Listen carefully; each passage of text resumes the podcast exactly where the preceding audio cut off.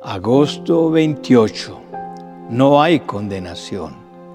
Ninguna condenación hay para los que estamos en Cristo Jesús, los que no vivimos conforme a la carne, sino conforme al Espíritu. Romanos 8.1. Y en Romanos 8.33 encontramos, ¿quién acusará a los escogidos de Dios? Dios es el que justifica. ¿Quién es el que condenará? Cristo es el que murió, más aún el que también resucitó, el que además está a la diestra de Dios, el que también intercede por nosotros. Espíritu Santo, háblanos y haznos una cirugía de corazón abierto. Trata en nosotros el sentimiento de culpa y arráncalo de nuestras vidas. Espíritu Santo, desenmascara al enemigo, desnuda sus maquinaciones y que la verdad nos haga libres para poder vivir la vida abundante que Dios tiene para nosotros. El sentimiento de culpa produce gran angustia, acompañada de un fuerte autorreproche y un juicio severo contra sí mismo, pues la persona inducida por el enemigo se juzga a sí misma o acepta el juicio que otras personas hacen sobre su vida. Esta culpa se asocia a una baja autoestima, es decir, a una especie de desprecio y denigración de sí mismo. Una persona con sentimiento de culpa no puede primero tener una hermosa comunión con Dios. Segundo, ejercitar su fe y apoderarse de la vida abundante que Dios ofrece en las áreas de la salud, prosperidad, gozo, éxito. Tercero, vivir como hijo y ejercer la voluntad de Dios. Una persona con sentimiento de culpa se comporta y se siente esclava. Cuarto, experimentar el gozo. Quinto, tener victoria sobre el adversario. Sexto, tener una autoestima saludable y poder reclamar las promesas del Señor. El sentimiento de culpa es como un gas paralizante de Satanás, un arma con la que nos ataca para que no podamos cumplir el propósito de Dios en nuestra vida. Sin embargo, Dios nos da primero una conciencia para que podamos percibir el bien y el mal que hacemos. Nos da, segundo, su palabra para que tengamos mejores herramientas para discernir nuestras acciones. Nos da tercero y por último nos ha dado su mismo espíritu. Dios quiere que acudamos a Él y confesemos nuestros pecados. Dios desea que experimentemos un genuino arrepentimiento. Dios nos ofrece completo y absoluto perdón por nuestras malas acciones. Nos ofrece al mejor de los abogados, a su Hijo Jesús. Nos da el privilegio de que apliquemos su sangre. El sentimiento de culpa surge cuando luego de pecar primero no acudimos a Dios, sino que meditamos en nuestro pecado una y otra vez, permitiendo que el enemigo lance dardos de condenación a nuestra mente.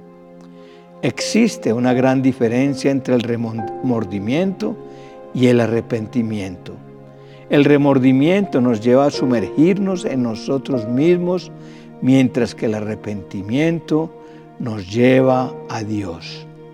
Hay dos tipos de tristeza, la que produce muerte, y esta es la tristeza del remordimiento, y la que produce arrepentimiento y como resultado produce vida. Pedro y Judas. El sentimiento de culpa o remordimiento acabó con Judas. Él pudo haber corrido a la cruz para pedirle perdón a Jesús y en el momento que Jesús dijo, Padre, perdónales porque no saben lo que hacen, Judas hubiera sido perdonado. Pero el remordimiento, la culpa, lo llevó al suicidio. La intención del diablo es matarnos por medio de la culpa. Segundo, cuando alguna persona toma el lugar del Espíritu Santo y nos quiere redarguir de pecado, viene la confusión, la rebeldía y la condenación. Mujeres, ustedes no son el Espíritu Santo de sus esposos ni de nadie. Tercero, cuando no buscamos a nuestro abogado Jesús, el fiscal, o sea, el acusador, nos ataca y nos hace creer que la sangre de Jesús no es suficiente para cubrir nuestros pecados, lo cual es incredulidad y orgullo, pues tu pecado nunca será más grande que el perdón y la misericordia que Dios ofrece a aquellos que se han arrepentido. Tengamos siempre presente que Dios nos llama al arrepentimiento y no nos pone sentimientos de culpa y condenación. ¿Por qué nos pondría condenación alguien que ha dado a su Hijo para librarnos del pecado, de la culpa y del castigo? Detrás de todo sentimiento de culpabilidad está la voz de Satanás. Él es el acusador, el que acusa. El sentimiento de culpa siempre nos lleva al pasado y nos empantana y no nos permite avanzar. Nadie se siente culpable por un hecho del futuro, ni siquiera del presente. Casi siempre es por algo del pasado. Mujeres no pueden vivir siempre mirando para atrás. Si miramos para atrás como lo hizo la mujer de Lot, nos volvemos estatuas de sal. La culpa nos aleja de los milagros y de las bendiciones. El perdón que nos da Dios ofrece libertad, pero el camino por el que vamos es a veces empinado y resbaladizo. Y si para acabar de ajustar cargamos con nuestra culpa a nuestras espaldas, estamos expuestos a tropezar y caer. Jesús te dice hoy, si me lo pides, te libraré de ese peso y lo voy a sepultar a los pies de la cruz. Cuando te hayas liberado de esa carga, te sentirás absolutamente libre. Párate firme sobre tus pies en mi presencia, de modo que nadie pueda intentar volver a poner una carga sobre tus espaldas. Mira mi rostro y siente el calor de mi luz alumbrándote. En este amor incondicional que te libera tanto de tus miedos como de tus pecados.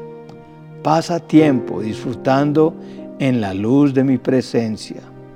Al conocerme más íntimamente, te sentirás admirablemente libre.